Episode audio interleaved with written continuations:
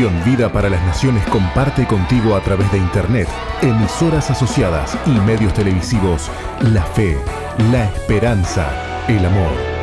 Misión Vida. Conduce el apóstol Jorge Márquez.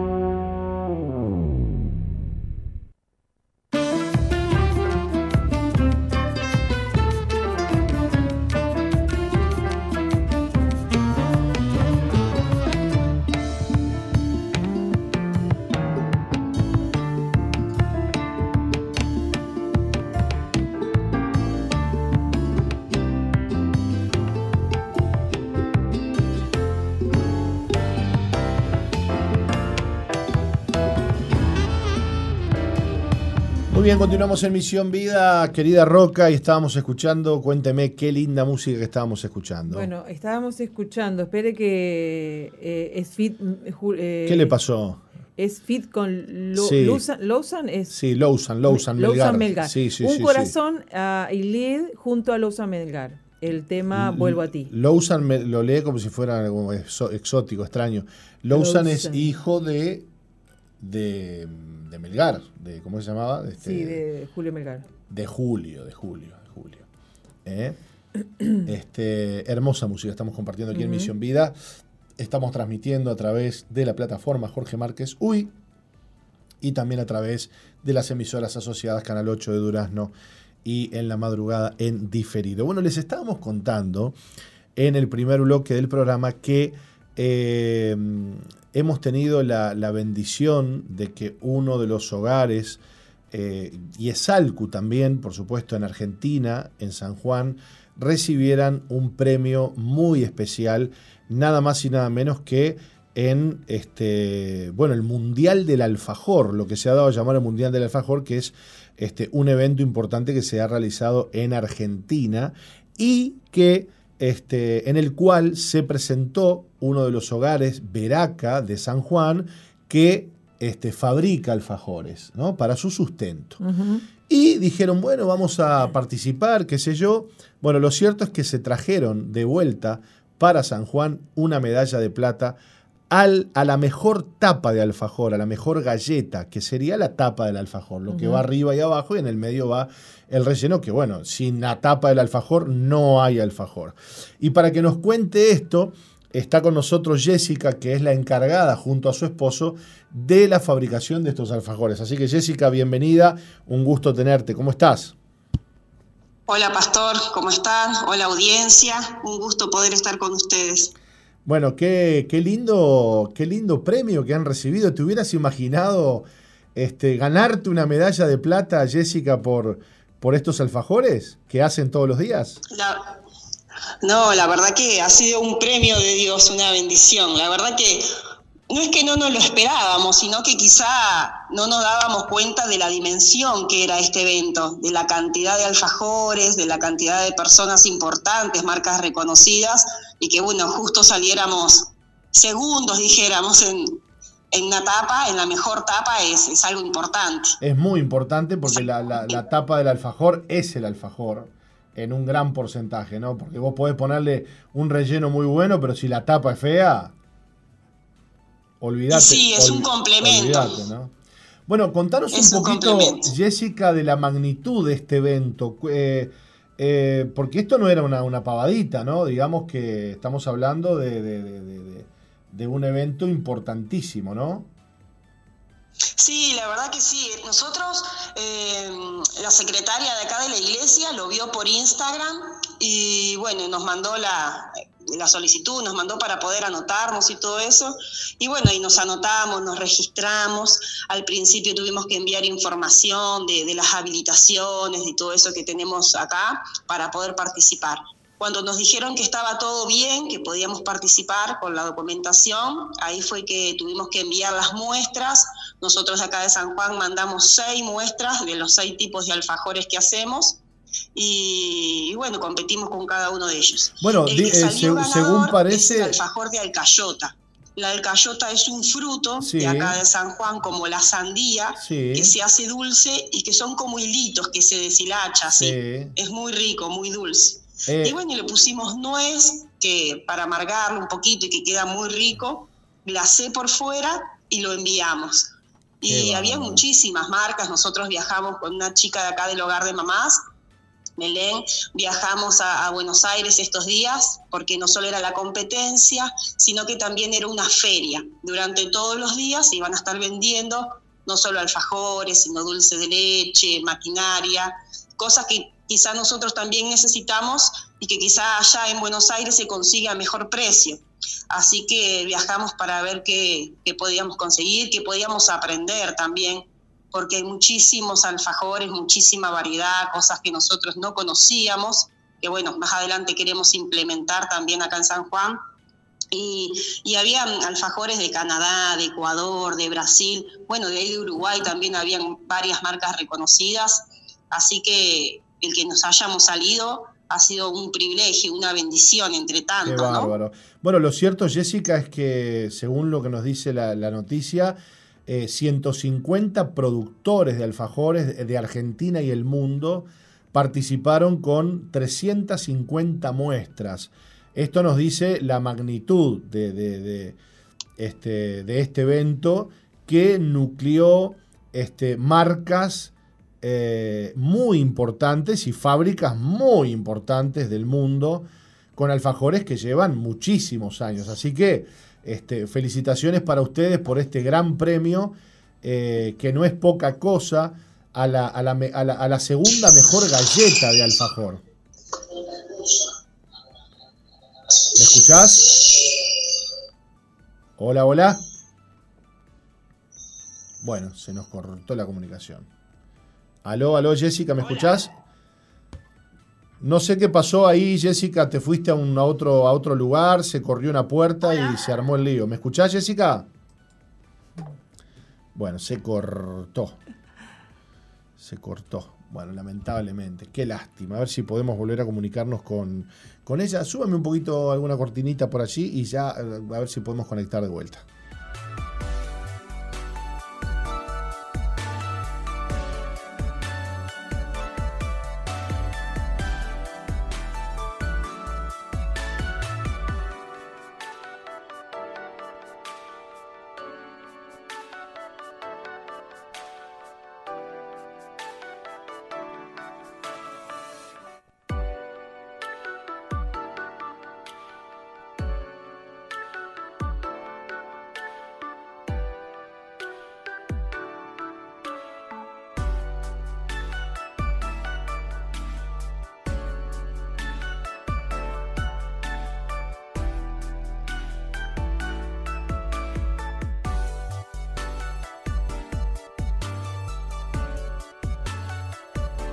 Muy bien. A ver, ahora sí, Jessica, ¿estás por ahí?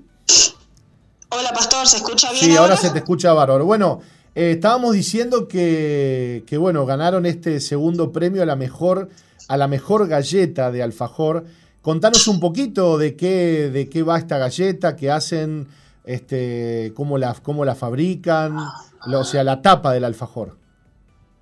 La tapa. Bueno, nosotros creemos que es un complemento, ¿no? Porque la tapa se hace con grasa, con harina, vainillín, pero nosotros creemos que solo la tapa, porque el dulce hace, le da humedad a la tapa. Eso hace que quede más rica, más sabrosa, más húmeda. Porque si fuese la tapa sola, como que sería insulsa, no tendría tanto sabor. El complemento con el dulce, que es húmedo, hace que quede blandito, que quede húmedo, que quede espectacular. Ahora, qué fuerte es que ustedes se llevaran el segundo premio a la mejor tapa. Estamos hablando entre 350 alfajores de todo el mundo, ¿no? Sí, sí, la verdad que muchos alfajores, mucha variedad, muchas marcas reconocidas, ¿no? A nivel mundial, estaba Full, estaba Fantoche, entre dos, como que muchos alfajores conocidos que ya tienen trayectoria de muchos años y nosotros que hace poquito que hemos arrancado y y bueno, la verdad que es una bendición. Jessica, contanos cómo repercute esto ahora en San Juan, en, cuando, cuando vuelven, cuando San Juan se entera de este premio. Entiendo que es el único alfajor sanjuanino que participó. Sí, ha sido el único sanjuanino y bueno, y el regional, ¿no? Que es del Cayota, como que es el más importante. Y la gente nos ha hecho notas, nos llaman de la radio, nos llaman de todos lados, quieren venir a, conocer el lugar, la gente nos hace pedido de alfajores, ya no damos abasto. Wow. Estamos a full. Así que el, famoso alfajor de Alcayota, ahora sanjuanino, hecho por los hogares Veraca, me imagino que va a recorrer el país entero, ¿no? Sí, sí, hasta de Buenos Aires nos estaba llamando gente pidiéndonos que le mandáramos alfajores del Cayota y de los otros también para probarlos, porque la gente ya nos conoce, los clientes, y ya todos quieren probar nuestros alfajores. Bueno, viste que va una delegación para ir para San Juan, habría que mandar una caja para Uruguay también para, para ver si, si probamos por este lado el alcayota. Sí, pastor, ya estamos analizando, viendo, viendo costos. De alfajores. Qué lindo, qué lindo.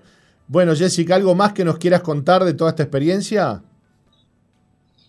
La verdad que fue algo importante también que, uno de los organizadores del evento era sanjuanino, ¿no? Hace muchos años que está en Buenos Aires, pero la verdad una bendición el poder conocerlo, quiere venir a conocer nuestros hogares, a conocer la fundación. Eh, la verdad que es Dios que nos ha abierto puertas, que, que, bueno, nos ha puesto en gracia y aún acá en San Juan, ¿no? Es como que vemos la mano de Dios eh, bendiciéndonos, abriendo puertas, después del esfuerzo que hacemos día a día para, para hacerlo con excelencia, ¿no? para hacerlo bien, para hacerlo con amor.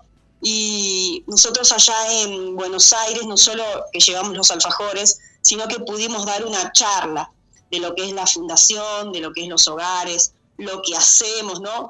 Como que no es solo el alfajor para sustentar el hogar, sino como nos decíamos nosotros, el alfajor con un propósito, ¿no? Claro. El fin que tiene el alfajor, que es ayudar a jóvenes, ¿no? Bueno, a mamás, a chicos, ¿no? Que no es solo un alfajor más, sino lo que hay detrás del alfajor. Claro, claro, me imagino, sí, por supuesto que es justamente lo social, lo que hacemos en los hogares Veraca. Y además, este, imagino, Jessica, que hay chicos que están aprendiendo un oficio también al hacer el alfajor, este, ¿no? Tienen la oportunidad de, poder aprender un oficio también, ¿no? Y claro, también el, formar eh, en el joven herramientas para el día de mañana, ¿no? Si no se quiere quedar a vivir con nosotros, que pueda salir y que pueda tener herramientas de, para hacer algo, ¿no? Para aprender un oficio, para salir adelante. Y bueno, acá uno aprende a hacer todo de cero, porque el que viene no sabe hacer nada nunca quizá trabajó con una panadería, con un alfajor y aprende todo de cero. Qué lindo. No solo eso, sino, bueno, el, horario, el, la responsabilidad, el ser detallista, muchas cosas, ¿no? Que es lo que... Qué lindo.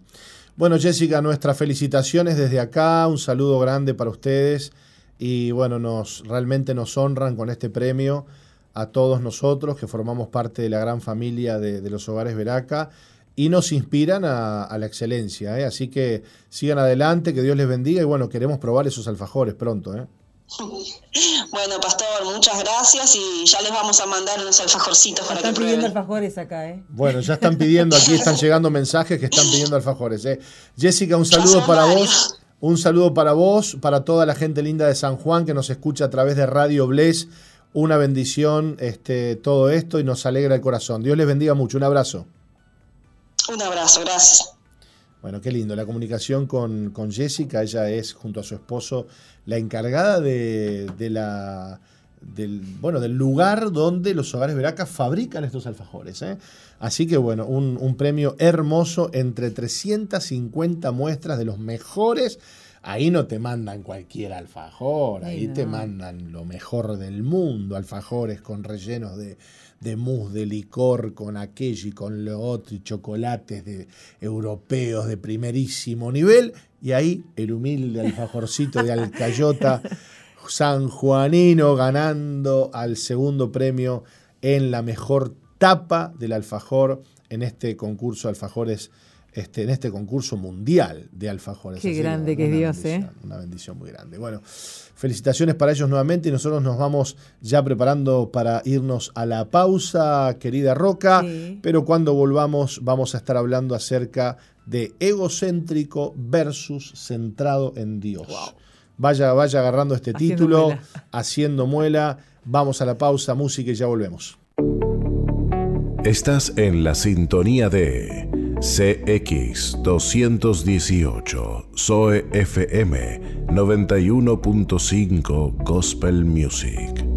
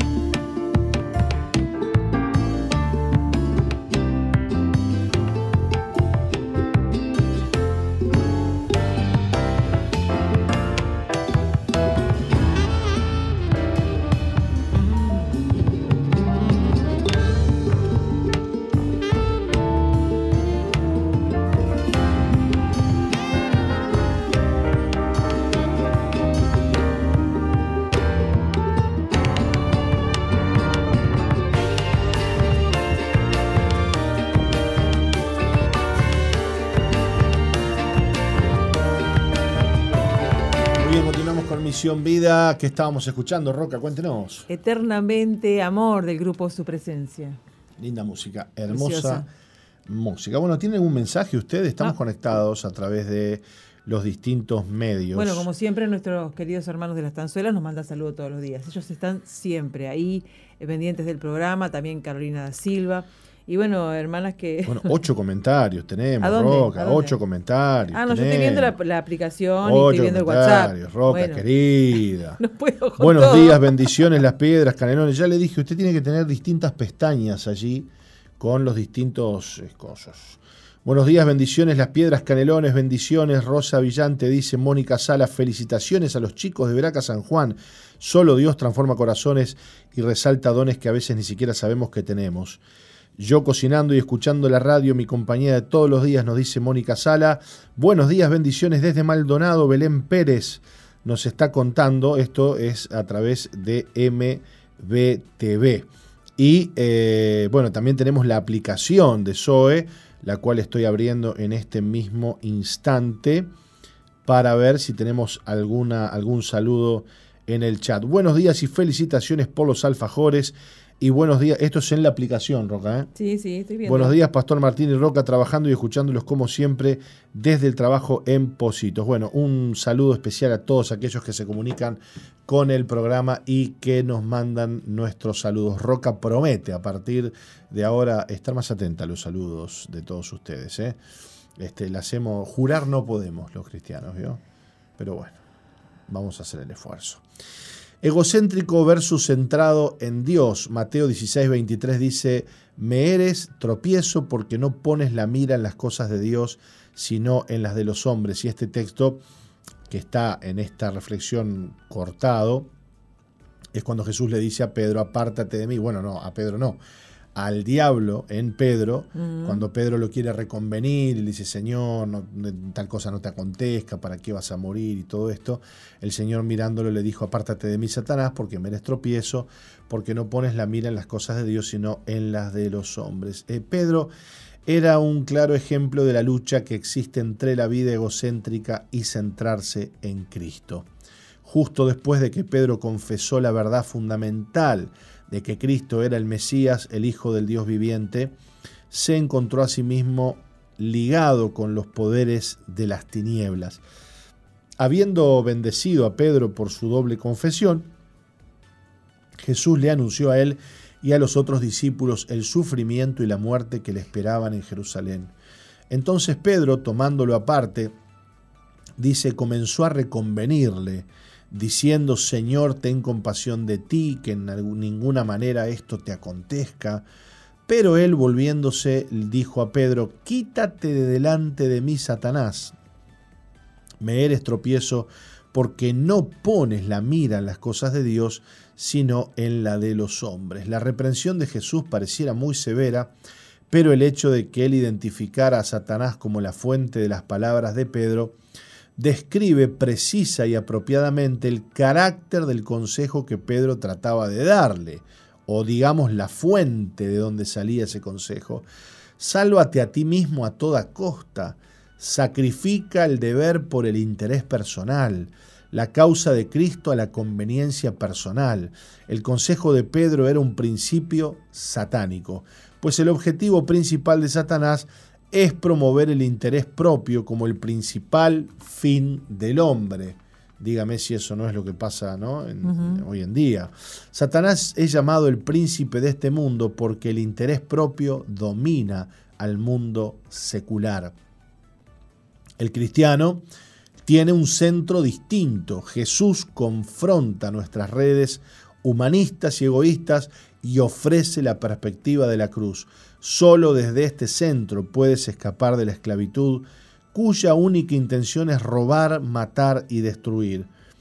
Eh, así es la cosa, ¿no? Eh, eh, y me gusta este mensaje que sale a través o a partir de este pasaje en donde Pedro quiere reconvenir a Jesús a que busque su propio beneficio y Jesús, su corazón, su amor, sus enseñanzas estaban en las antípodas de este pensamiento, en el que Jesús no estaba, por supuesto, eh, pensando en protegerse a sí mismo ni en salvaguardar su vida, sino en dar su vida por nosotros, ¿no? Cosa muy distinta a los deseos y a los consejos que Pedro le estaba dando. Yo imagino, y esto pasa mucho, Roca, cuando, cuando tenemos a nuestro lado gente muy cercana a nosotros, familia, amigos, que nos quieren bien, pero que en algún momento pierden de vista la importancia que tiene para nosotros, para los que servimos y amamos a Dios, hacer la voluntad de Dios. Nunca faltará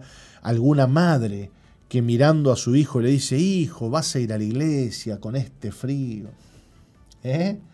Justo hoy, mira el frío que hace. el hijo le dice, mamá, tengo que ir a servir al Señor, tengo que colaborar, tengo, tengo una responsabilidad cómo es la cosa, ¿no?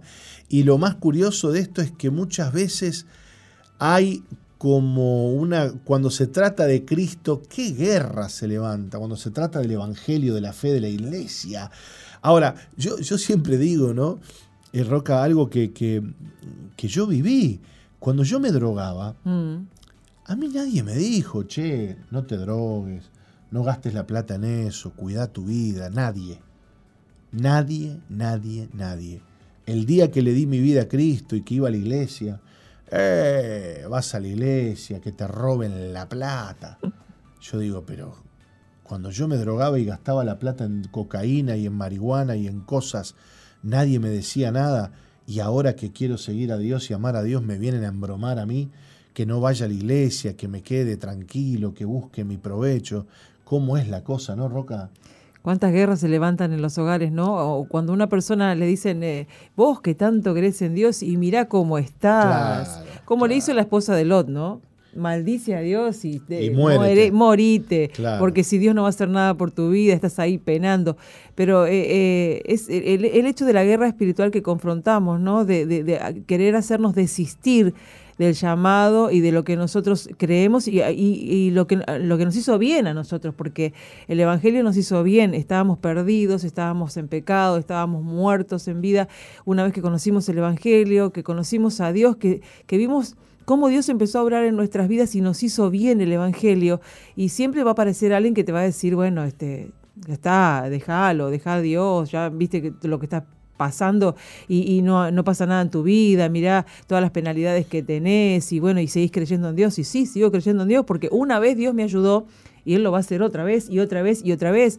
Y si Él ayudó siempre a su pueblo que confiaba en Él, lo va a hacer conmigo y no voy a desistir por causa de que se levanten aquellas personas a criticarme por causa de mi fe, que me hagan negar a Dios, que me digan, mira, eh, a mí Dios no me, no, no, nunca hizo nada por mí y, yo no voy a creer en Dios. Yo no voy a dejar de creer en Dios porque Dios no hizo nada en tu vida. Al contrario, vos tenés que venir y creer en el Dios que, que, hizo obras preciosas en mi vida, ¿no? Claro, el tema, el tema está cuando el tema, el tema está cuando la persona que te dice esto es alguien allegado a vos y que evidentemente el diablo usa a la gente allegada a uno para hacernos recapacitar, ¿no? Hacernos recapacitar de cómo vivimos, de la fe que tenemos, del llamado que tenemos. Hay personas, yo hablaba, hablaba con, un hermano que, que, su madre no soporta la idea de la vida que lleva él sirviendo al Señor. No soporta, no soporta eh, eh, eh, en su orgullo, no tolera el hecho de que su hijo sirva al Señor y dedique su vida para bendecir a otras personas, al punto de que no le habla al hijo, no le habla por un año hace que no le habla a su hijo.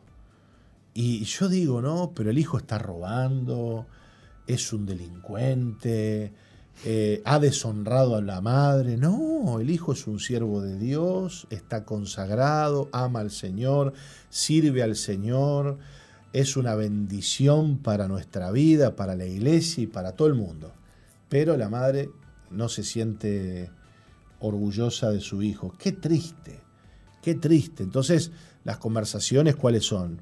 Y vos tenés que tener lo tuyo, y vos tenés que salir de ahí, y vos tenés que buscar tu propio camino. No tenés vida. Y pim, pum, pan. claro, vivís dentro de la iglesia, vivís ayudando a los demás, y cuándo te vas a preocupar por vos. Todo, todos todas estas cosas, estos comentarios y estas frases, devienen de esta esencia que acabamos de leer, que es de alguna manera un principio, como decíamos, satánico. El principio satánico de preservar tu vida en detrimento del llamado que Dios tiene para vos. Ahí estaba Pedro, tomándolo aparte. Lo agarró del brazo a, Jesús. Vení, vení, Jesús, vení, vení. Imagínate. Como decimos, venía a mi oficina. Sí, imagínate a Pedro tomándolo aparte. Lo habrá abrazado. A ver, Jesús, vení por acá. Escuchame, Jesús. Em, dice, comenzó a reconvenirle, pero miralo vos al Pedro. Estamos hablando de que Jesús ya estaba casi en sus últimos momentos, sus últimos, sus últimos días. Y Pedro ya había visto el poder del Señor, había visto los milagros, había visto a Lázaro resucitado, había visto todo y ya él sabía que él era el Mesías. Y aún así, Pedro movido por sus emociones carnales incitadas por el demonio, lo llamó aparte a Jesús, le dijo, vení, vení, vení Jesús, vení, vení conmigo. Y empezó a, a reconvenirlo con frases como la siguiente, mm. ten compasión de ti. En ninguna manera esto te acontezca. Lo traemos al uruguayo. No seas malo, Jesús. ¿Para qué vas a ir a la cruz? Quédate tranquilo tomate unos días de descanso. ¿Eh? A la uruguaya te la hago, ¿no? Este, mirá que si vas a Jerusalén te la van a pegar, Jesús. Te van a maltratar. Que esto no te pase a ti, que eres tan bueno. Y el Pedro, hasta que Jesús dijo, pero ¿y este? Y volviéndose, pero él volviéndose, porque ya se ve que Jesús se dio vuelta porque dice que volviéndose, o sea que Jesús ya le había dado la espalda a Pedro, ya dije, este no me la, a este no lo voy a escuchar, y volviéndose, dice, se dio vuelta a Jesús y le dijo, apártate de mí, Satanás, porque me eres tropiezo, y yo me lo imagino a Pedro, los discípulos miraron el grito que pegó Jesús, y ahora y Pedro quedó temblando, no entendía nada, ¿no? Apártate de mí, Satanás, y señalándolo a Pedro así. Y Pedro quedó solito ahí en el rincón, temblando porque el maestro le había pegado una que no era para Pedro. Claro, claro. Porque ¿a quién le hablaba Jesús? A Satanás. Pero bueno, pero el rezongo se lo llevó Pedro, ¿no? Sí. Qué clarita que la tenía el Señor Roca. Y, esto nos enseña una gran lección, porque a veces nosotros queremos convencer a la persona, ¿viste? Dice, no, quédate tranquila, mamá, quédate tranquilo, vos, quédate... No, mirá que vine aquí, empezamos a tratar de negociar. Y la pura verdad es que contra este espíritu que quiere reconvenirnos, no hay que negociar. Claro. Hay que enfrentarlo, hay que señalarlo, hay que avergonzarlo, hay que reprenderlo. No podés negociar con alguien que te está queriendo reconvenir de parte de Satanás. Y sí, es doloroso, es triste, la confrontación es dura. No es fa- no, no, no, yo imagino que no le fue fácil a Jesús darse vuelta y, y decirle al Pedro, apártate de mí, Satanás, porque me eres tropiezo, no pones la mira en las cosas de Dios, sino en la de los hombres. De hecho, de hecho eh, el, el- el- el ir a la cruz para Jesús no es fácil, porque si lloró eh, No, no, y diciéndole, Señor, pasa de mí esta copa, yo creo que ha- había sido difícil ese, ese, ese trago amargo que, que- que él tenía, que él veía que tenía que, que enfrentar, y encima venir Satanás y decirle, no, déjalo, déjalo, déjalo, era, era darle máquina, máquina, máquina para que él desistiera. Sin embargo, bueno, Jesús sabía eh, el lugar donde, que tenía que ocupar y sabía que Dios tenía un llamado sobre su vida y así con tal convicción confrontó, confrontó a Pedro y bueno, y siguió adelante, pero ¿cuántas veces pasa, no? Que te dan tanto, te dicen, te dicen, te dicen, te dicen, que al final terminas cediendo. Bueno, Terminas retrocediendo por, porque es una tras otra, es una tras otra y, Sí. y, y terminas viendo que bueno, que... Y, y- esto va más allá, porque muchas veces eh, la gente que, que- que- que te trata de reconvenir es gente a la que vos amás, claro. Es gente a la que vos querés, es gente que, mm, que, se- que- que, bueno, que, que- es importante para vos. Entonces, esta enseñanza, esta palabra nos da, la actitud de Jesús nos da una gran enseñanza y es la enseñanza de que, bueno, de que esto lo tenemos que confrontar eh, eh, de forma categórica y, y con autoridad espiritual. No podemos negociar, no podemos negociar. Este, yo siempre recuerdo la- la- la- la- la- el testimonio de una chica que era prostituta, Sí. que era drogadicta, que se había convertido al Evangelio y que ahora iba a la iglesia y amaba al Señor y servía al Señor. Y la madre un día la miró y le dijo, mirá, te prefería prostituta que, que, que, que ahora que seas cristiana. Terrible, Muy fuerte. terrible. Y muchas veces los seres queridos, los padres, los hermanos, los amigos, manipulan al cristiano con comentarios, con rechazo, no te hablo más, no te dirijo la palabra. Este, ¿Cuántos cristianos han sido echados de su propia casa por sus propios padres por haberse convertido al cristianismo? Bueno, bueno, esto, esto es así, porque Jesús dijo, yo he venido a traer espada. He venido a traer espada y, se levantará padre contra hijo, hijo contra padre, los enemigos serán los de su propia casa.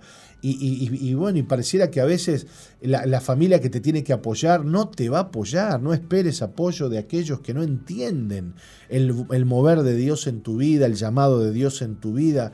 No te angusties, esto es normal, considerate un privilegiado, un bienaventurado cuando los de tu propia casa te hacen la guerra y son tus enemigos, porque eso significa que estás en el lugar correcto y que estás haciendo la voluntad de Dios. Así que el diablo intentó como manotazo de ahogado ahí este, usar a, a- a- Pedro para reconvenir al Señor, pero luego, bueno, gracias que el Señor estaba bien parado, la tenía muy clara y le pegó un tortazo a Pedro espiritual, ¿no? Este, le, le pegó una parada de carro a Pedro y a Satanás. Así que Pedro, violín en bolsa, dijo, bueno, yo me callo la boca Sí. porque este, cuando el maestro se enojaba era complicado. ¿eh? Mirá que no era de enojarse Jesús, pero No. cuando se enojaba, agarrate Catalina, ¿no? Sí, Satanás no lo pudo frenar en la tentación cuando lo tentó en el desierto. Seguí insistiendo, seguí Y sí. insistiendo hasta usarlo a Pedro y bueno, y hasta el final yo creo que Satanás estaba dispuesto a frenar la obra de Jesús eh, para que no fuera la cruz. Y bueno, y así te quiere frenar hasta el final para que vos desistas y para que vos Claro. no sigas en el camino y te pierdas y pierdas tantos logros que has tenido y pierdas la salvación. Y con cada roca y con cada desafío hay una guerra. Vendrá la guerra porque vas a la iglesia. Vendrá la oposición porque vas a la iglesia. Luego vendrá la oposición porque te vas a bautizar. Otra, luego vendrá la oposición porque vas a servir al Señor. Luego vendrá la oposición porque te estás consagrando a Jesucristo. Y cada cosa que pase en tu vida de parte de Dios traerá su propia oposición y su propia, y su propia guerra. Y aquí eh, no se salva nadie, porque imagínate vos que Pedro, que había tenido en, en, en otrora revelaciones muy fuertes y, había tenido, este, bueno, este, salidas espirituales y razonamientos muy, muy buenos, revelados por Dios, ahora estaba este, siendo usado por, por Satanás, ¿no? Entonces, eh, mirá, nadie está libre de ser usado por el diablo para impedirle a otra persona su llamado. Y esto me trae a memoria esos padres que han orado y le han dicho, Señor, este, consagro a mi hijo, lo, pongo en tus manos, que sea un siervo de Dios y de repente el hijo empieza a servir al Señor. che, ¿dónde vas? No, tengo que ir hoy eh, jueves al grupo amigos. Otra vez, fuiste el martes a la iglesia. Sí, sí, sí. Y el viernes, no, y el viernes tengo reunión con, con la sección, porque tenemos que planificar. Uh, y el sábado Ah, y el sábado me voy a la reunión de distrito. Y nunca pasas con tu familia. Ah, claro. ¿Y cuándo vas a estar con tu familia? Y mañana domingo te vas a ir también a la iglesia. Eh, papito, mamita, ¿te olvidaste que consagraste a tu hijo para el Señor? ¿Te olvidaste que le dijiste a Dios que tu hijo era de Él y que le sirviera a Él? Claro, ahora este, lo querés para vos. ¿Sabés cuántos padres, Roca, sacan a sus hijos de los hogares Veraca cuando ven que sus hijos están bien? El hijo tiene tres meses en el hogar, todavía no, todavía no está bien del todo. Pero los padres ya lo ven bien, lo ven gordito, lo ven rozagante, lo ven contento. Y empieza la matraca. ahí, che, ¿cuándo, ¿cuándo te vas? ¿Cuándo volvés a casa? Y el hijo dice, bueno, me voy, si ustedes quieren me voy. Hablan con el pastor, el encargado, el encargado, mire, hace tres meses que está, me parece que todavía no, no está pronto para irse. No, no, pero es nuestro hijo, nosotros queremos que él salga. Bueno, muy bien, muy bien, muy bien. En Veraca nadie está obligado.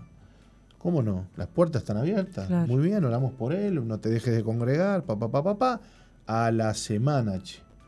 El pibe que estaba bárbaro, que estaba gordito, que estaba contento, vuelve a la droga. Qué triste. ¿Y sabes qué hacen los padres? Mm. Y no le aguantan la cabeza. Y sí. No le aguantan la cabeza. Dicen, no, escúchame, este, así no podés estar acá. Pero ¿y si me sacaste del hogar? Y bueno, pero ahora tenés que volver. Es muy triste.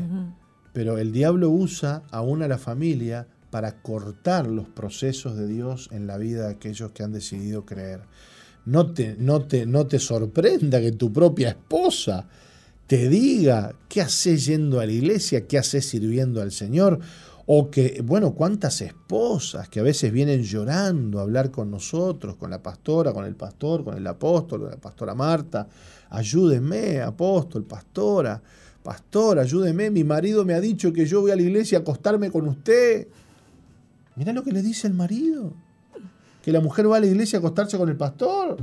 Y la mujer llega herida y el pastor le dice, hija, tenés que perdonar a tu marido. Tenés que amarlo, tenés que perdonarlo, él, va a cambiar. El pastor que fue acusado de terrible cosa es el que termina inclinando el corazón de la mujer a él, al que, al que habló mal, al que denigró, al que injurió. Y, el pastor le dice, ¿y, es cierto lo que está pasando? ¿Es cierto lo que dice tu esposo? No, ¿y por qué lloras entonces? ¿Por qué te pones mal? Claro, ¿por qué te pones mal? Pero fíjate vos cómo funcionan las cosas, ¿no? Y así el diablo intenta usar a las personas que nos rodean para que no sigamos sirviendo al Señor. No lo permitas, no lo permitas, no seas cobarde, sé valiente, seguí adelante, vas a ver, vas a ver que esos que hoy eh, se sienten este, mal porque vos, bueno, mañana van a decir, che, qué bien, qué bien el Evangelio, qué bien la iglesia, qué bien lo que haces, ¿eh? realmente siempre estuvimos con vos. Nosotros siempre te apoyamos, no, nunca me apoyaste. Me apoyó el Señor, me sostuvo el Señor. Pero lo bueno es que vea eh, tu fidelidad, tu constancia, porque a la, a, la larga, a la corta o a la larga, ahí van a terminar creciendo en el mismo Dios que crees vos. Eso, no desistas, seguí adelante, Cristo tiene grandes planes con tu vida. Vamos a la pausa de 12 y media y ya volvemos. No cambies, ya volvemos con Misión Vida, Vida, Vida, Vida, Vida, Vida, Vida, Vida, Vida. Sigue al apóstol Jorge Márquez en su fanpage en Facebook, Jorge Márquez. Estás en la sintonía de CXD 218, Zoe FM 91.5, Gospel Music.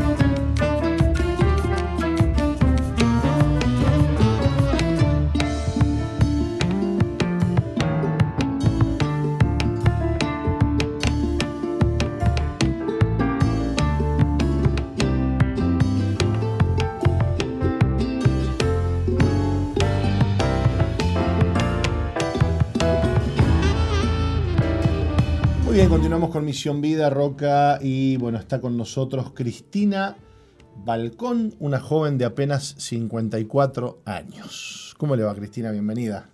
Muchas gracias. ¿Le gustó eso que le dije, joven, no? Sí, me encantó, sonó bien. bueno, bienvenida. Gracias a vos por estar aquí con nosotros y, venir a contarnos tu, tu historia. Amén. ¿Estás contenta? Sí, bendecida. Bueno, qué lindo. Roca, ¿vos nos podés leer un poquito la vida de Cristina, por favor? Claro. Cristina nació en Montevideo, donde creció junto a padres y dos hermanos mayores. Tuvo una infancia difícil, ya que sus padres eran alcohólicos, su papá también era un hombre agresivo, del cual recibía todo tipo de maltratos. En la adolescencia comenzó a ser abusada sexualmente por su padre, llenándose de ira y enojo. Tenía 16 años cuando su papá la echó de la casa y se fue a vivir con una señora que le dio trabajo. A los 23 años un noviazgo, eh, tuvo un noviazgo, comenzó, se casó y tuvo su primera hija. Luego de un tiempo comenzaron los problemas en el matrimonio debido al alcoholismo de su esposo hasta que se separaron. Al tiempo formó una nueva pareja y tuvo un segundo hijo, pero tampoco funcionó la relación ya que él también era alcohólico y agresivo. La historia se repetía una y otra vez, hasta que Cristina conoció a Jesús a través de una vecina que llevaba a su hija a la iglesia. Entregó su corazón a Cristo y él comenzó una obra de sanidad en su corazón, logró perdonar a sus padres y fue libre de sus pecados. Luego de un tiempo se apartó de la iglesia y a través de otra vecina comenzó a congregarse en un nuevo ministerio. donde en, nuestro ministerio. en nuestro ministerio. perdón, donde el Señor continuó la obra que había comenzado Hoy está feliz sirviendo a Dios con expectativas de lo que Él hará. Vio que una palabrita cambia todo el, todo el contexto, ¿no? Eh, bueno, Cristina, bienvenida nuevamente y, bueno, si bien cuando leemos la, el resumen de la vida pasa rápido, pero esto a vos te ha costado 54 mm. años de vida. Sí, nada más y nada menos, ¿no? Sí, parece mentira de contarlo tan así, pero no podés. Y sí, no no vio que la radio nos obliga al tiempo, pero contanos, contanos cómo fue esta niñez, este, tuviste una infancia difícil, tu papá era alcohólico, ¿cómo viviste esa etapa de tu vida y luego qué pasó después? Y, una, y una etapa muy triste, ¿verdad? Una, una niñez donde maltrato, no existía, la palabra felicidad no existía en mi casa y, era todo... Eh, maltrato, malas palabras, insultos, agresión, eh, eh, latigazos, eh, no existía otra cosa. No, no, no conozco que mi un abrazo, un no, sí te iba a decir eso. No conozco, no recuerdo que mi papá jamás me haya, este, me haya abrazado, ni mi mamá tampoco, y el, la palabra te quiero no existía, mucho menos te amo de parte de mis padres. Y bueno, y, la imagen paterna se me, eh, como todos eh, yo observaba este, cuando fui en el crecimiento, cuando fui avanzando con, la, con los años, eh, yo no puedo decir que todos los hombres son iguales porque yo me daba cuenta que cuando estaba estudiando en la UTU, muchas compañeras de estudio tenían a su papá como, como ídolo, como, eh, como papá fatal, papá, papá bueno, papá, eh, eh, era el papá, era su papá, y yo no podía decir lo mismo, no conozco eso. Y bueno, y con el correr de los años... ¿Cómo afecta eso en la vida de una niña, de una hija, que después se transforma en adolescente? ¿Cómo entendés que te afectó esa falta de cariño de tu papá? Lo que, lo que me di cuenta y con el correr de los años que, tengo que ser muy agradecida al Señor es que sentí y, vi la mano de Dios en, todo esto, ¿no? Eso fue lo que observé, la mano de Dios que como que siempre Dios me estuvo eh, ayudando, corrigiendo y quizás hasta salvándome de los brazos y de las garras de mi padre. Es muy triste decirlo. Mm pero eh, es, es algo que... Dios te libró de, tu propio papá. Dios me libró de mi propio padre. ¿Y de qué específicamente? Y de violaciones. De abusos. De abusos. ¿Él abusó de otras personas?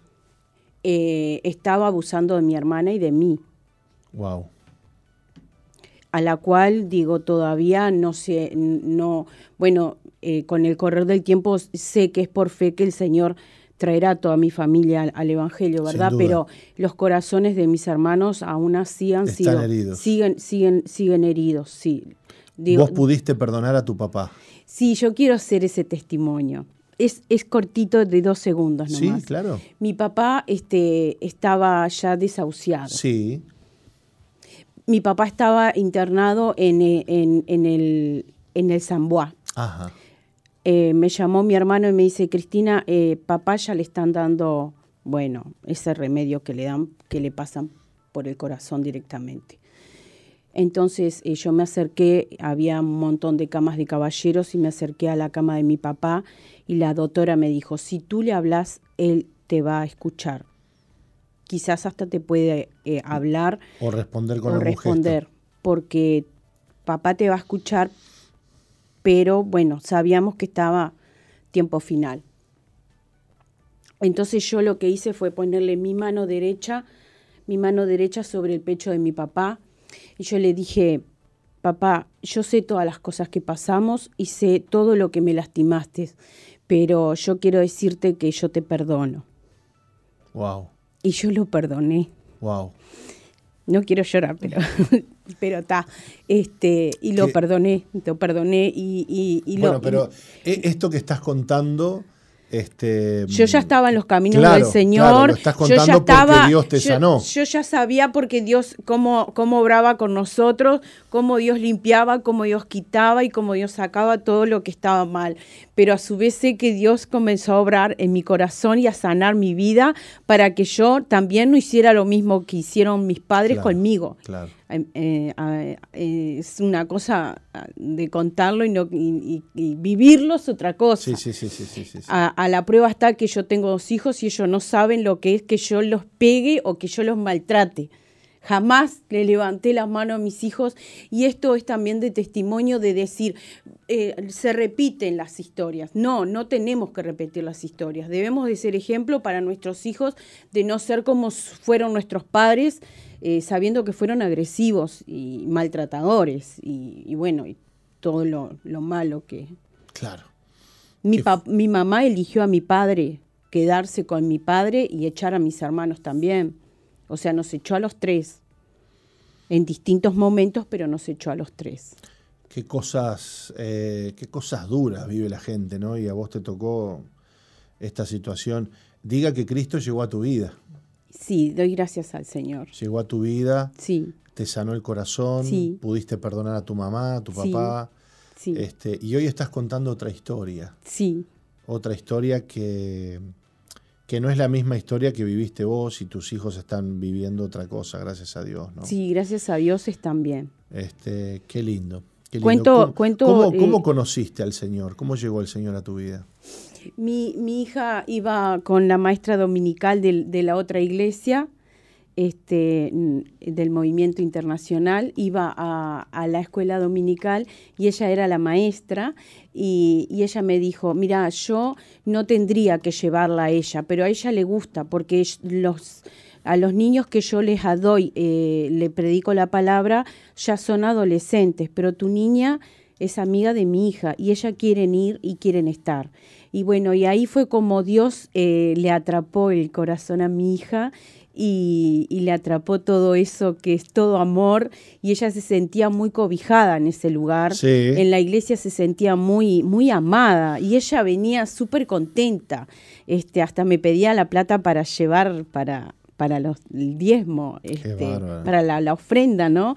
Este, y bueno, y, como que todo eso también fue, eh, y, fue, Dios fue cosechando cosas que yo fui viendo en el corazón de mi hija, y yo decía, pa, qué tremendo, ¿no? Y ahí fue cuando una vez este, me dijeron, vos vas a ir a la iglesia. Yo decía, no, yo no voy a ir. Bueno, es que aquí que estoy en los caminos del Señor. Que fuiste a la iglesia. Y fui a la iglesia y recibí a Cristo en mi corazón y a partir de ahí Dios empezó a limpiar y empezó a quitar y empezó a obrar y bueno, y, gracias al Señor. Es que cuando uno trae mm, eh, tanta herida y tanto dolor y tanta cosa, eh, muchas veces le cuesta eh, creer, ¿no? Porque claro, le ha dado lugar a la incredulidad, a la amargura, a la tristeza, hay muchas ataduras ahí en el corazón, entonces eh, llegar a Cristo cuesta, pero Dios, Dios siempre tiene sus métodos para atraernos con cuerdas de amor, ¿no? Sí, amén que sí. Costó, me costó mucho.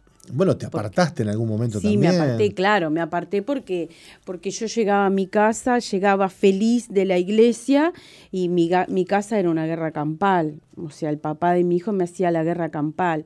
Entonces, claro, eran dos cosas totalmente diferentes hasta que logré comprender cómo era el trabajo que hacía Dios, ¿verdad? Porque a veces no entendemos el propósito que tiene Dios en nuestras vidas y capaz que yo si hubiese, eh, hubiese seguido y no apartado, capaz que eh, eh, sería otra cosa. Pero bueno, todo fue, digo, siempre Dios me, me, traía con lazos de amor a la iglesia y, y, yo llegaba, claro, uno llega a la iglesia con la vida como hilachas, vendría a ser, y después Dios empieza a recomponer de vuelta el corazón y a sanar.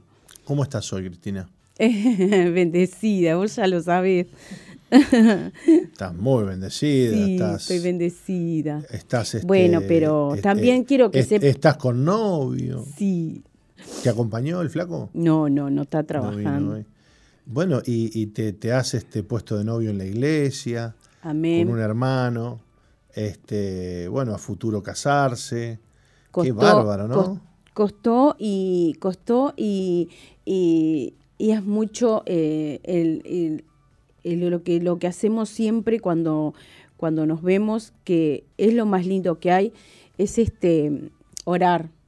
Oramos mucho. Mira vos. Oramos juntos y le pedimos a Dios que bueno, que, que obre en nuestras vidas, que obre en el corazón de Él, que obre en el corazón de sus hijos. Oramos mucho por nuestra vida. Él es un hombre viudo. Claro. ¿Que tiene cuántos hijos? Cinco. Tiene cinco. ¿Y vos? Dos. O sea que este, estamos armando una familia de siete, digamos. Sí. Este, qué fuerte porque... De testimonio de que mi hija tiene su hogar, ¿verdad? Está bien. Sí, mi hija tiene su hogar. No todos viven contigo. No, no, la grande eh, tiene su hogar, tiene su casa, está trabajando y es encargada de una empresa. No sos una mujer mayor, tenés 54 años, este, eh, ¿Y te hubieras imaginado volver a formar una familia a tus cincuenta y tantos años? No, de verdad que no. Qué cosa que tiene no porque, Dios, ¿no? porque eh, a veces la persona queda un poco lastimada, ¿verdad? Claro. Más allá de todas las cosas de que Dios ha hecho, a veces te quedan esas dudas. Claro. Te quedan esas cosas. Pero bueno, eh, Dios en el, con su amor, digo, me ha traído con, con, todo este afecto. Qué lindo. ¿Y qué, iba a decir yo que iba a estar acá en la radio? Que ibas a estar en la radio. ¿Escuchás la radio? Sí, a veces la escuché, a veces Hoy estás este, de este lado, ¿no? Amén. Cristina, qué lindo verte sonreír, verte feliz este, y ver cómo el Señor este, te ha restaurado, te ha bendecido, te ha consolado y que hoy ya vas camino a, bueno, a formar una familia bendecida. Amén. Quiero decir el otro testimonio, sí, cortito. Ah, tenemos otro testimonio, sí, chiquitito, el de que, Dios curó a mi, a mi nieto de cáncer. Sanó a tu nieto, contanos eso, por favor. Cuando yo ingresé a los caminos de, de acá de Misión Vida, este apareció la enfermedad de mi nieto con, cuando él tenía cuatro años. Sí. Y hoy tiene nueve y gracias al Señor se sanó. Wow. Sí. Wow, wow, wow. Sí. Oraron por él. Sí, de testimonio debemos de decir de que qué importante que es ir a la célula. Al grupo amigo. Al grupo amigo. ¿Por qué? Y porque en, en el grupo amigo eh, se ora de una manera diferente, es más familiar, Claro. estamos más en la intimidad de cada uno. Y Eh, vos ponías en yo oración, llevaba- pedías Yo oración. llevaba la oración por, por mi nieto y llevaba los, los papeles para mostrar que siempre que, que les hacían los análisis iba avanzando en, en sa- por en sanidad. Qué sí, bárbaro, amén. qué. Cuatro años de enfermedad tuvo. Pero hoy está sano. Gracias al Señor, está completamente sano. Gloria a Dios. Sí, sí. Gloria a Dios. Y dentro de acá, dentro de, de- de nosotros, Del camino del, del Señor. camino del Señor. Cristina querida, gracias por haber estado con nosotros. Un placer, estoy a las órdenes. Una bendición tu vida y tu testimonio. Que sirva el testimonio de, de Cristina para muchos que, que, bueno, quizás se han apartado también y están heridos. Que sepan que en Dios hay sanidad, hay restauración y hay nuevas oportunidades. Nuevas oportunidades hasta de formar una familia en Cristo y, y- y ser bendecidos por el Señor. Roca, nos tenemos que, que despedir de toda la audiencia, pero mañana a las 11 estamos acá. Como siempre, de martes a viernes a las 11 de la mañana hasta las 13 horas aquí en SOFM 915 en el programa de Misión Vida para las Naciones. En